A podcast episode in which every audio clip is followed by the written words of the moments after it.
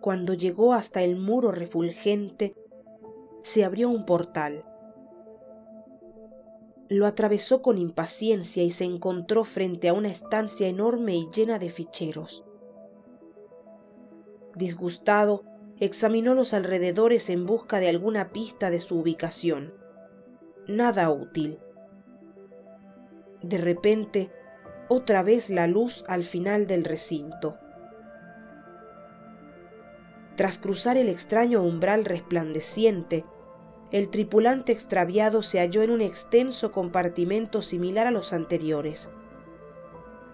Este también estaba lleno de ficheros, pero ya no le interesaba investigarlos. Su única obsesión era la luz. La misma luz, brillante y hechicera, lo llamaba desde el extremo opuesto y de nuevo se apresuró a alcanzarla.